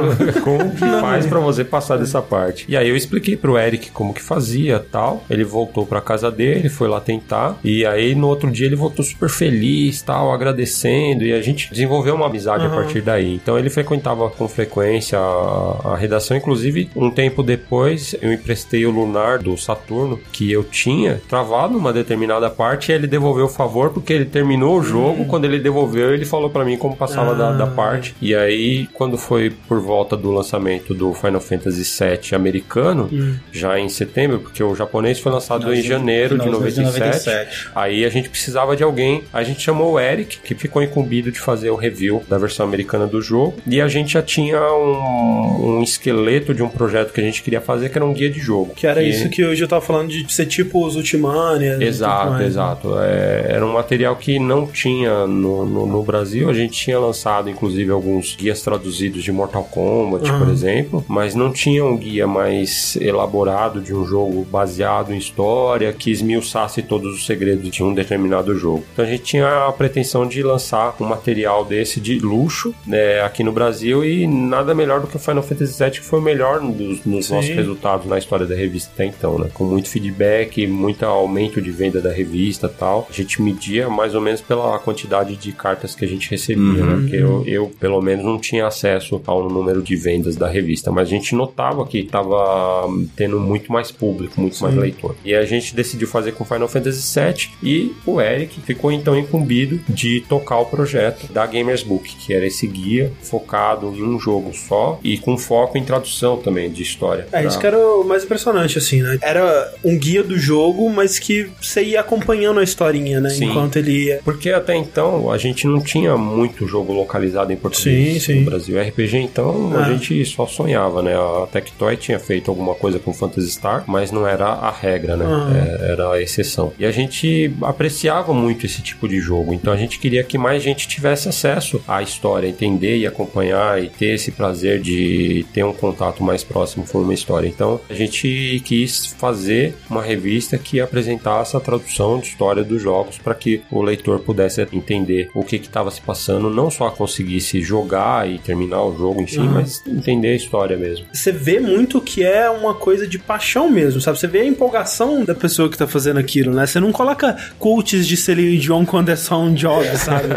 e de novo, isso se aplica muito à filosofia da gamers dessa época, que tinha muita coisa de não ser profissional, né? De ser pessoas que simplesmente gostavam muito daquilo, eles queriam passar aquilo pra frente, queriam compartilhar daquilo com outras pessoas, né? Por exemplo, um review que eu fui descobrir recentemente que é seu, Fabão, é o do Soul Calibur, né? Sim. Que que, que é aquilo, sabe? Tipo, Gamers 43, review de 8 páginas. eu tenho oito páginas do review, cara. E assim, Não, né? eu lembro quando eu já tava na editora Europa, o Fabão foi fazer o review de Final Fantasy 13. Foi o 13? Foi o 13. Foi, sei lá, 15 páginas, alguma coisa. assim. Foram 10 páginas e foi uma guerra dentro da editora pra justificar isso na acho Eu que foi lembro capa disso. da revista oficial do Xbox. O Nelson, como editor, defendeu lá, obrigado Nelson, pra que um review só ocupasse tantas páginas. Eu não Sim. lembro exatamente quantas páginas eram, mas Era- era coisa. acima da bem acima da média da revista. Quase um caderno da revista. Foi. Ah, e aí você pensa, ah, como que ocupa oito páginas? Mas aí, tipo, tem explicação da história dos personagens, do mundo, discutindo cada aspecto, trilha sonora, visual e tal. Eu também reparava coisas tipo, pô, legal esse jogo, ele fez o dedo indicador do personagem separado. Só que eu não sabia explicar por que, que isso era legal, por que, que isso era impressionante e tudo mais. E aí você vê nesse review, você detalhando esse tipo de coisa, sabe? Tipo, é um tipo de aprofundamento que não tinha realmente nas outras. E eu, eu imagino que isso só era possível por causa dessa liberdade que vocês tinham, né? Depois, né, como você disse, você teve esse review de Final Fantasy 13 e tudo mais, que é, imagino que tenha sido uma abordagem parecida, né? Mas não é Sim, muito sim. comum, né? Não, não era nada comum. Em comparação às outras revistas da época, né? Eu acho que a característica mais marcante da Gamers mesmo é que era feita por amadores, né? Não, não profissionais do jornalismo, mas jogadores que, por acaso, gostavam de escrever sobre, né? E a gente era um time muito coeso nas suas intenções e também na abordagem. A gente era muito curioso, a gente era muito fuçador de buscar informação e esmiuçar mesmo as coisas. Então, perdão aí aos leitores por ter que aturar fonte 7, fonte 6 às vezes. É. Mas a gente gostava muito de escrever. É, você tem algum, Gil, que você tem muito Cara, orgulho de ter. Tenho muitas lembranças. Eu, eu gosto muito de Boost a Movie. A gente tinha uns campeonatinhos lá, eu ia trabalhar, entre aspas, e virava a noite jogando lá. É, Rivalidade forte na Pois redação. é, cara, era tenso. E, cara, em qualquer revista você pode escrever um review e escrever a letra das músicas de cada música. É. e teve também os Tomb Raiders que eu aprendi a gostar e fazia os guias. Tanto que eu lembro do rolo do Tomb Raider, acho que era o 2 ou era o 3 que. Tinha a versão pirata, não É, tinha que a, solução é, a versão, 10, a versão né? pirata começou a circular muito forte, então muita gente pegava a versão pirata e eu fiz um guia com base na versão original. E muita gente empacava numa fase chamada, acho que era Maria Dória, alguma coisa assim, cara. É, Wreck of the É, Maria Maria Dória. Dória. Ah, sim, do... Que tinha uma parte que tinha um- uma caverna com uma hélice gigante. Você passava ali, encostava na parede e ia de ladinho. E na versão pirata não dava. Porque a Aí- pirata provavelmente era baseada num beta. É. Ah, tá. Era incompleta, não dava pra atravessar. Aí eu dei um jeito de quebrar o jogo pra fazer quem tava jogando pirata conseguir passar e continuar. né? Que é fazer a Lara dava pra fazer um pulo curvo pra agarrar uma fresta na parede que era impossível. Coisa de speedrunner. Por exemplo. Cara, então são essas coisas assim. Aí teve os guias de Tomb Raider que eu gostava de fazer, é, do Metal Gear que eu adorei fazer, cara. Sim. Aí foi acontecendo. E aquela coisa tipo, ah, isso é legal? É. Ou vamos fazer um guia? Vamos.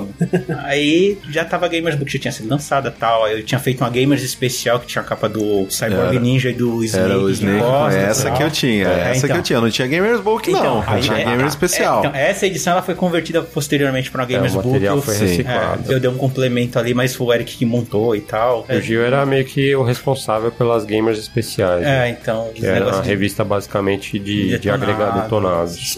E uma coisa que eu achava genial dessa Gamers especial era que todas as áreas tinham um mapa e tinha a letrinha, né? Tipo a A, B, C, aí você ia pelo guia e ia mostrando. Eu achava genial ter o mapa, cara. Ter De tudo quanto é porra do jogo, tem o mapa ali, tem a- uma, uma imagem, não tem ideia de como você tirou aquela Não, foi, foi por influência da Gamers Book que eu vi aquele negócio. Falei, caralho, o cara esmiuçou tudo. Comentou, explicou a história, deu guia. Aí eu tentei fazer o máximo possível e, cara, vamos botar o mapa aqui, orientar visual e informativamente com texto pro cara se orientar. E algumas vezes, inclusive, por aquela época, a gente não tinha muito material de referência, a gente acabava criando algumas coisas também. Eu me recordo que quando saiu Enemy Zero de Saturno, que era um, um adventure em CG jogável da Warp, o jogo não tinha mapa, só que tinha alguns labirintos, assim, em 3D, estilo Wolfenstein, que tinha inimigos invisíveis, eram uns aliens invisíveis, e era uma desgraça passar daquilo. E eu me recordo de quando eu era criança, tinha saído um- uma revista especial, um mini livro, na real, chamado Guia Games, um com uma capa vermelha, porque teve outro com uma capa amarela. Ele tinha um detonado de Phantasy Star com mapas que não tinham no jogo. E isso ficou bem na minha cabeça assim. Então eu quis mapear o jogo, coisa que não tinha no jogo para você consultar, até para deixar o desafio ali para você. Então eu lembro que eu sentei com o Rômulo do lado e o Rômulo desenhando e eu dando os passos e a gente coordenando. Agora tem um corredorzinho aqui para direita de um, dois, três quadrados. E a gente foi desenhando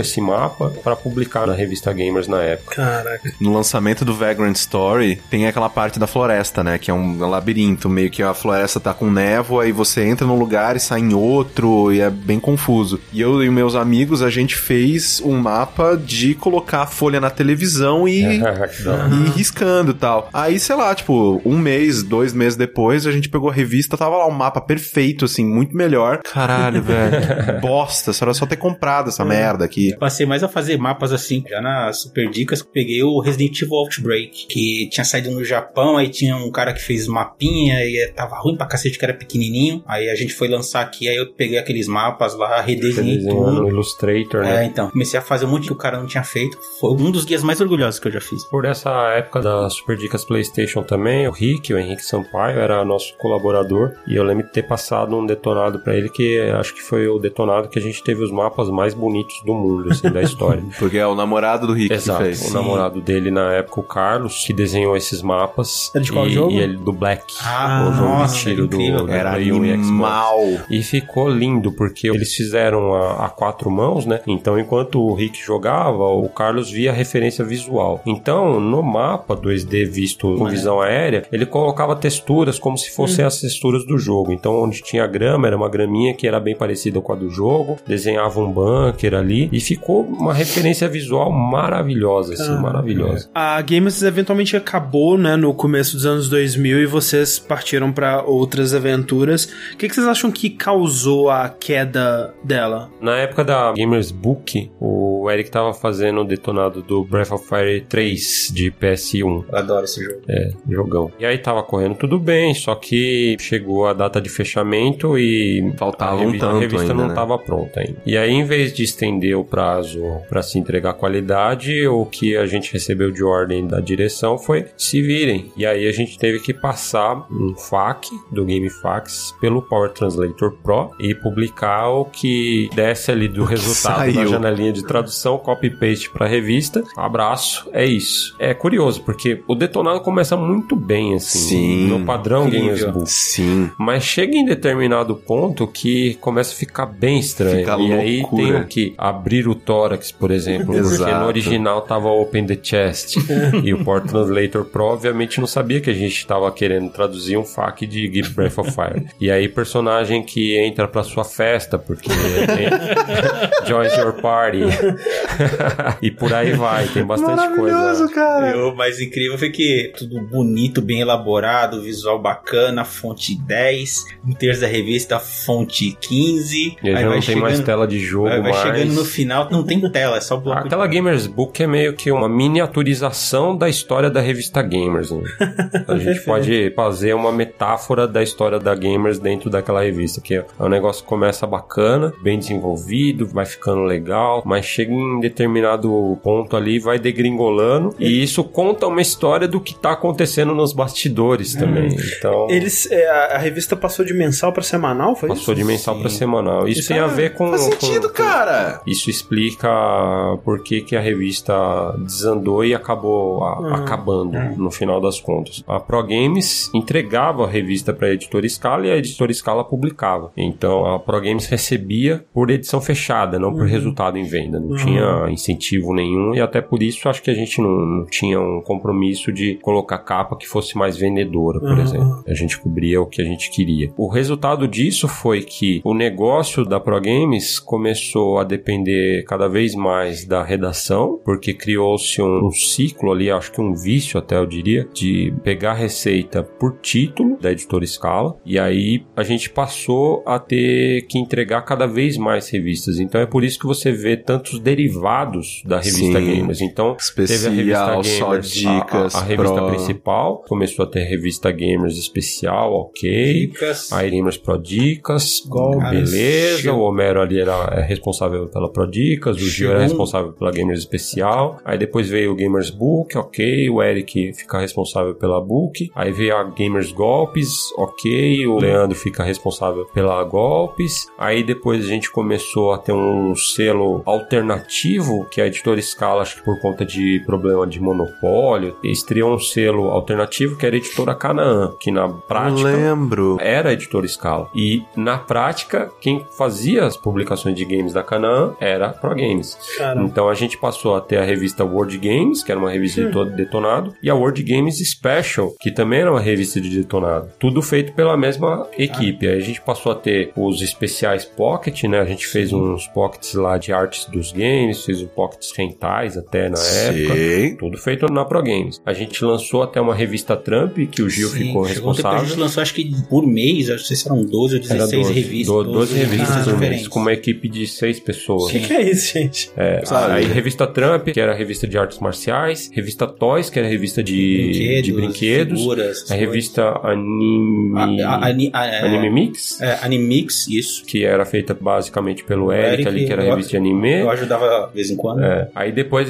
a editora fez a parceria com a JBC, veio a Game Station. Teve uma especial também. Então tinha a mensal e tinha A especial, de detonado. E depois, é, Tipo, aí depois é sentido, cara. É ridículo. a revista Gamers passou de mensal pra ser semanal. Então era um negócio que não era sustentável. Ah, simplesmente não dá. Não dava. E aí a- o negócio da Pro Games começou a piorar também, porque veio pirataria, veio uma Internet, série de outras é. questões, internet e tal. O negócio já não prosperava tanto e eles dependiam cada vez mais de vendagem de revista. Sim, então, sim. como a gente ganhava por título É. da editora Scala, Tem quanto mais título mais a gente entregasse, mas sem também mais, mais investir em uma É, equipe sim. maior, né? Então. É, porque Então, é basicamente foi o que aconteceu e ah, acho que essa edição da Gamers Book de Breath Breath of Fire Fire. 3 miniaturiza bem essa história. É estranho isso, né? Que a Pro Games, né, já faz um tempo que ela acabou, mas quando o Corraine falou sobre a revista Pro Games numa impressão, a gente recebeu comentários de pessoas falando, cara, até meses atrás tinha uma Pro Games na minha cidade aqui, sabe? Caralho! Eu não sei, né, se o Ivan Se Batezinho é sequer rela- sabia, né? Se que havia não uma é, relação direta, não, né? Não era mais. Não. É, porque a Pro Games, como a rede original, acho que foi até o início dos anos 2000. Uhum. 2003, 2004, talvez. Aham. Porque quando eu saí de lá em 2001, já tava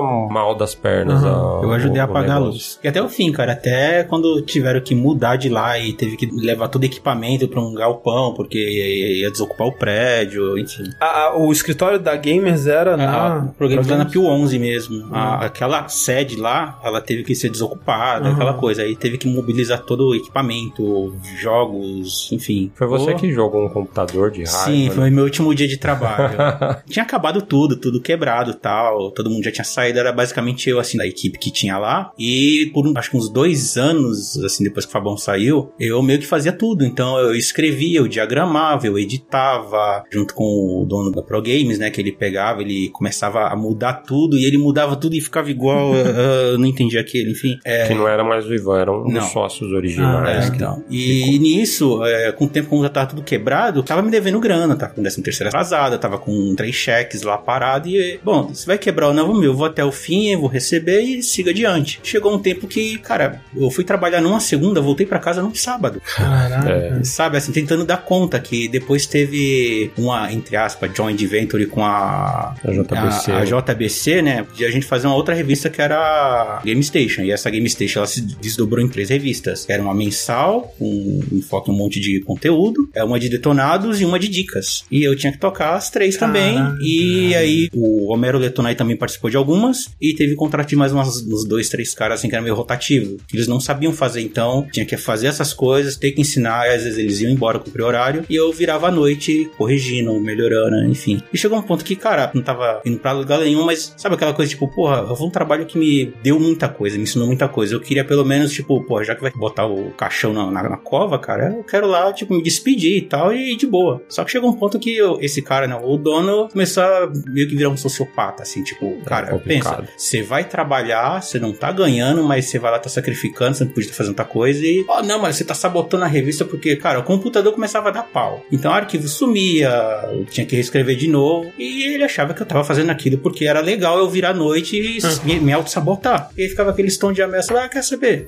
Foda-se, eu derrubei o monitor dele no chão, dei aquele dedão gratidão a Deus. Foram momentos sombrios no, É, os, cara, os- os anos finais da, Eu peguei o melhor e o pior. Gamers, da cara. Gamers, é. Eu saí só. antes em, em 2001 e o Eric Araque foi o primeiro a sair. Inclusive, eu consegui sair por conta do Eric Araque, que tinha ido pra Conrad Editora fazer a revista Pokémon. E aí eles precisavam de um diagramador. E aí, felizmente, por... Ah lá. Porque os redatores eram diagramadores também, eu consegui essa vaga lá na Conrad. E depois a gente conseguiu puxar o Gil também. E aí ficou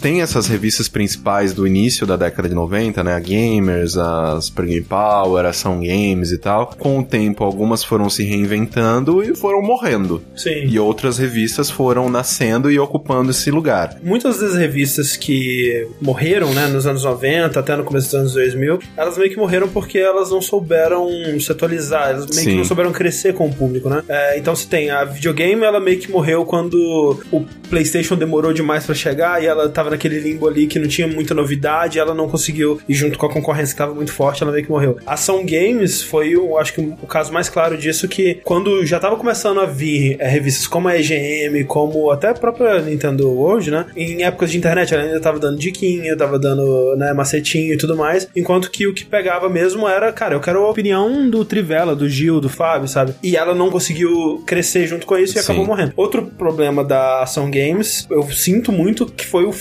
porque essa ideia de ter um personagem que insultava, né, os leitores, é uma linha muito tênue que você tem que andar, sabe? Quando os leitores estão genuinamente dissatisfeitos com a sua revista e você tá lá xingando eles, É. isso não pega muito bem, sabe? É. Eu lendo as, as edições finais da Ação Games é uma coisa até engraçada, assim, de... Cara ok, mandando uma crítica. Sessão de cartas, ah, ok, cartas normais, o cantinho dos desgraçados que falam mal da gente, e aí tem só cartas de pessoas criticando e o frango respondendo horrivelmente, e aí, cantinho das pessoas que nos defendem, e aí só pessoas falando bem, assim, sabe? Aí eu fico, cara, não é assim, sabe? É. Eu lembro que com o lançamento da EGM, foi uma renovação no mercado que a gente precisava muito. Sim. E era uma época também que a Conrad, ela tava com a Nintendo World e veio a EGM depois. A EGM era um troço, assim, inacreditável, cara. Não, eu adorava Gêmeo. Assim, é, Era outro padrão. é, eu E- gostava muito do fato dos reviews serem três pessoas, né? Fazendo... Assinados. Foi ali que eu É. me apaixonei pelo Trivela. É, inclusive, é, tem essa mudança de paradigma muito importante por volta dessa época, que até então as revistas tinham aquela característica do começo de ter personagens, Aham. e a Gamers mesmo, eu não sei por qual razão, as matérias nunca foram assinadas. Desde que eu entrei, a gente Sim. nunca questionou isso. Simplesmente a voz da revista, uma Aham. voz pretensamente uniforme. É meio que fosse. quando, quando a gente escrevia em site que a gente colocava redação. Redação, É, é. staff. E a gente não questionava. E a partir dessa época, passou a ter a figura do jornalista que assinava a matéria. Sim. E você sabia quem estava falando. É, uma coisa é você se identificar com um personagem, como era nas revistas dos anos 90, né? Que era, na verdade, um conceito bem primordial, bem infantil mesmo, do que rolava agora, que era você se identificar com o próprio jornalista. Era você começar a reconhecer o comportamento e as opiniões do Eduardo Trivella, do Eric Araki, e, e que era super carrasco, né? E ele era. Caralho, velho, eu lembro até hoje do review do Eric de Final Fantasy X-2. Caralho, que, que- nossa, que O dia maravilhoso, velho. Caralho, velho, eu amo muito o Eric. E você ia vendo pessoas específicas e isso pra mim foi uma grande mudança, porque eu comecei a pensar, caraca, tipo, todos os jogos em que eu leio o review, por exemplo, do Trivela, Aham. e ele dá uma boa nota, eu vou testar depois, é um, bom é um jogo. bom jogo. Aham. Ele vai de acordo com o que eu gosto. Sim. E uma coisa que eu fico muito triste, cara. Todo mundo escreveu pra GM, eu não. eu não escrevi pra aquela merda, nunca escrevi pra. Nem a GW. Não, pra Conrad, depois era tambor, aí virou Futuro, futuro. futuro é, né? Porque é outro rolos que não, né, não iremos discutir aqui. Mas eu não escrevi pra GM, cara. Eu fiquei muito bravo. O Rick Sampaio escreveu pra GM, o Gus escreveu pra GM. Todo mundo escreveu pra GM. Eu não escrevi. Da minha geração, né, de pessoas que entraram no mercado, né, tipo naquela época, Nessa época foi quando eu conheci de vista o Gus Lanzetta, fui na redação lá da Tambor. Ele tava lá, cara, eu até estranhei que eu vi aquela, ele era muito carinha de moleque, cara. Aí eu olhei assim, até pensei, deve ser filho de alguém, parente, sei lá. Aí ele tava faz- escrevendo alguma coisa acho que de O review Gus, de Virtua é. Fighter, O né? Gus começou escrevendo na GM também. Review de Virtua Fighter Então. 5 Gold. e- É, eu comecei ali mais ou menos nessa mesma época que eu comecei na escala, escrevendo basicamente revistas que vinham junto com CD, né? Sim. Cards, É, praticamente. basicamente, né? Que eu escrevia a Game Over e a Gameplay Plus Anime. Que, tipo, eu escrevia a revista inteira, porque ela tinha, sei lá, 16 páginas. Aham. Tanto preview, review, notícia, essas porras todas. E aí, um pouco depois, eu fui pra Europa pra tocar o Game Blog, que era, né, uma outra Sim. tentativa da empresa de começar a disponibilizar conteúdo e, né, transformar algumas coisas no digital. Porque rolava aquele medão, né, de tipo, porra, tá todo mundo na internet agora e a gente- o nosso negócio é revista, né? Como que a gente renova isso? E a gente vê que hoje em dia, tipo, o Gil pode até falar muito melhor sobre isso. O público de revista ainda é diferente, ele quer consumir uma outra parada. Por isso que ele ainda existe. Pois é, eu fico bem curioso. É, é um nicho bem menor do que era Sim, antigamente. sim. Hoje em dia chove informação a cada segundo. Aham. Você fica louco. Às vezes você tá lendo a informação aqui, aí tem um outro pedaço da informação em outro lugar. Sim. Então tem gente que curte essa coisa de ficar caçando a informação e pegando esses pedaços. E tem gente que quer pegar aquela informação e tá lá, informação Hum. apurada, é o visual que é, que é agradável, tem imagem, Eu vou- aquela coisa que você pegar e folhear e. Ah tá, aqui tá beleza. Não ficar caçando. Sim. Então. Eu vou tirar um momento a cada, sei lá, semana, mês, assim, pra. Ok, agora eu vou consumir toda essa informação. Exato. E é foda, assim, porque, tipo, quando eu comecei a trabalhar com a N-Gamer mesmo, eu comecei traduzindo bastante coisa, né? Porque era baseado, né, na publicação lá de fora. Tem um texto, acho que não sei se é de PES ou se é de FIFA, que como a publicação, né, original era Britânica. britânica, ele, ah, não, porque esse jogo é tão feio quanto um jogo de Aham. brum, brum, com os brum, né? Tipo, dois times pequenos. E tem uma referência ao Radium de Mococa na que aqui no Brasil. Cara, é- ai meu Deus do céu, esse review, cara. Acho que isso foi a coisa que eu falo. Caralho, Trivela, por que você não me freou? Tem um jogo de Fórmula 1 do Wii que, putz, eu não vou lembrar nunca o nome dele. Que o Trivela deu na minha mão falou: tipo, ah, tá, leva o Wii pra casa, vai, faz essa porra. E o jogo era tão ruim, mas tão ruim, tão, tão ruim. Que eu fiquei, assim, desgraçado. Eu fiquei revoltado. Eu falei, cara, não, não é possível, velho, que eles lançaram essa merda. E era de uma desenvolvedora alemã e tal. Eu lembro que foi a única vez que o Trivela mudou a nota minha de review. que eu tinha dado menos um pro jogo. e ele foi, ele colocou, ele falou, não, cara, coloca, sei lá, um. Né? Ele, sei lá, deu um ou dois, O acho que jogo pro pelo jogo. menos existe, né? Tipo, né? Aí ele mudou a nota do review, mas ele não mudou uma vírgula do meu texto. O texto começa comigo descrevendo como foi, na minha cabeça, o desenvolvimento daquele jogo. e eu peguei um feriado alemão, sei lá, Oktoberfest, eu descrevi a festa que eles tiveram no Oktoberfest, o quanto eles beberam e o quanto eles passaram mal de ressaca depois, batendo com a cabeça no teclado até programar aquela merda. e foi tudo pra revista, cara. E é uma coisa que eu fico muito feliz, que naquela época da N-Gamer, cada um tinha um avatarzinho diferente, o meu era o Bubs. Sempre. Dessas iniciais, assim, que surgiram ali nos anos 90, a que mais durou foi a Super Game Power mesmo, né? Que teve até 2006 aí. Sim, 133 edições, mas o recorde atual é da PlayStation. Exatamente, que começou em 90 e... 98. 98? 98, mais ou menos na mesma época da Nintendo World, que também continua, mas a Mais Nintendo World acho que esporádico, teve período bimestral, se não me Sim. engano, então ela tem bem menos É, a edições. Nintendo World, ela tem 200 e poucos edições e a Dicas e Truques, ela tá, sei lá, tipo, uns 20 Aham. números a mais. E uma coisa que eu fico muito triste que, sei lá, revistas como a Ed que não deram certo, sabe? Sim. Porque a Ed era um tesão, cara. É, Ah. o conteúdo dela é bem. Cara, era uma absurdo. puta, era uma delícia a Ed, cara. Sim, outra revista editada e encabeçada pelo Fabão, né? E essa mostrando uma maturidade muito maior de assuntos, né? Com análises, né? E opiniões e... Opiniões de pessoas importantes no mercado, Exatamente. colunas, De tipo, brasileiros. É, o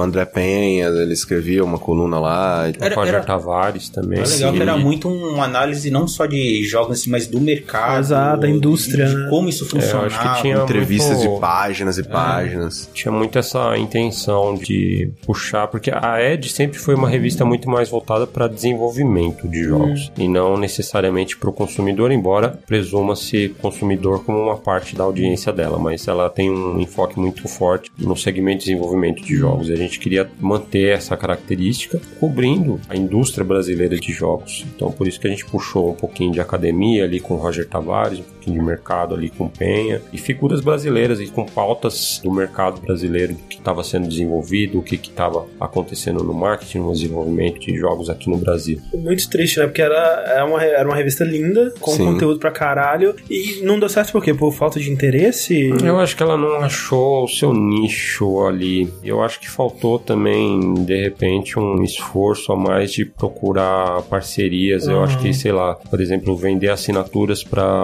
faculdades Uhum. de desenvolvimento de Sim, games, por sim. exemplo, Sim, que era parte do nosso público-alvo. Algo nesse sentido talvez ajudasse. O fato é que ela não trouxe o resultado esperado pela editora e acabou cortando esse título, que foi um- uma pena, assim. Eu acho que até as 18 edições que a gente fechou, e a 19 já tinha bastante material preparado quando ela foi cancelada, as 18 edições que a gente fez foram bem marcantes. Pelo menos, assim, das revistas que eu fiz como editor, é uma das minhas favoritas. A, a britânica original continua sendo a Ah, minha não, revista ela- de Sim. games favorita é até hoje. Eu gosto bastante, eu leio ela todo mês. E eu traduzi um pouco pra Ed também. Ah, E, e você falou de revista bonita, eu acho que a última capa, pelo menos que fechou ali aquele ciclinho, eu acho que foi a mais bonita do Child of Eden. Capa limpa, assim. As capas da Ed, assim, né? Eu até ia puxar isso na, na hora que a gente tava falando da Ação Games, né? Que teve aquela Ah. parte em que a capa era em plástico. Clean. em plástico, era clean, sem nada, e todas as chamadas estavam no plástico, Isso. que eu achava genial de um jeito assim, tipo, de conceito, de tipo, eu quero guardar essa revista e ela é bonita e eu não preciso ter aqui, tipo, os descontos do extra, assim, na, na, na minha frente, né? E a Ed tem uma que é de um jogo de terror, eu não lembro qual que é, que ela tá ensanguentada. Era de Dead Rising, É. mas era uma matéria não a respeito de Dead Rising, mas a respeito dos jogos violentos, talvez. É, eu acho que era isso. E a capa era, era branca com umas marcas de sangue. Eu achava caralho, assim, tipo, era muito bonito, era muito legal de você ter e de você colocar assim numa prateleira, tipo, ó, que foda isso aqui. E eu sinto um pouco isso, assim, na própria, né, tipo, PlayStation, e re- respeitando, né, as devidas proporções. A PlayStation e a Xbox, que elas tiveram, né, um revamp no visual há um tempo atrás, elas estão muito bonitas muito agora. bonito, É, né? cara, que a gente, nessa época, a gente ainda luta pra tentar deixar a coisa mais limpa, uma Sim. informação limpa. A gente ainda tá brigando internamente pra... Que é como é a Game Informer também, Exatamente. que é inclusive publicada pela Editora Europa Exatamente. É também. verdade. Game Informer é a mais recente no É. mercado, né? Tá na número 6, 7? Sim, acho por aí. Até a publicação desse podcast tá nesse número. Mas uma revista que nasceu ali do lado da Ed, que se mantém de uma maneira diferente hoje em dia é a Old Gamer, né? Exatamente. Que a Old Gamer, eu também lembro que eu morria de vontade de fazer alguma coisa pra ela, ficava vendendo pauta, quer fazer de Bubsy, caralho. Nunca rolou, Bubsy? porque o mundo está errado e, né, paciência, eu, eu estou unicamente certo aqui. Mas a Old Gamer, eu também eu lembro que eu também tava trabalhando na Europa naquela época, quando a gente recebeu a primeira, né, com a capa do Michael Jackson. Era um outro nível de trabalho, de amor e de principalmente a parte artística dela, né? É uma revista assim que pelo fato dela tratar com um público tão específico Ah. e é um público que ele é bem exigente, né? Tipo, porque você tá falando com pessoas que são retro gamers, né? Que são Tá pessoas que são com amor, nostalgia, memórias. tá colocando a mão no vespeiro. Exato. Então, se não for bem feito, dá problema. Atualmente, a Old Gamer, ela vive como livro, né, agora. O segmento mensal bimestral dela foi encerrado e agora ela vem na forma de livros. Dos dossiês, né? né, que São uma abordagem que pega basicamente videogames de diferentes épocas, tanto a passagem deles, assim, o impacto deles no mercado brasileiro e, lógico, né, mercado mundial, curiosidades, catálogo de jogos, uma informação bem rebuscada. A gente começou a concentrar mais nisso, uma coisa atemporal e recentemente fazendo propaganda saiu a última edição da primeira temporada, tá lá, Nintendinho, linda, maravilhosa. Na arte da Old Gamer também a gente foi muito feliz de ter o Marco Souza, que é um cara, inclusive, que veio da Conrad, né? Exatamente, ele um pouco a gente na, fazendo essas- na, na Conrad e depois assumiu aí a parte da arte da Old Gamer e é super talentoso. Sabe lidar com o material é, que tá na mão ali, sabe? Se você aumentar a resolução, você tem que usar o Nearest Neighbor para respeitar Exato, os pixels sim. certinho. Ele, ele sabe como preservar a crocância impressa. É, exato. Crocância. Precisa da crocância. Crocância impressa, cara. Por favor.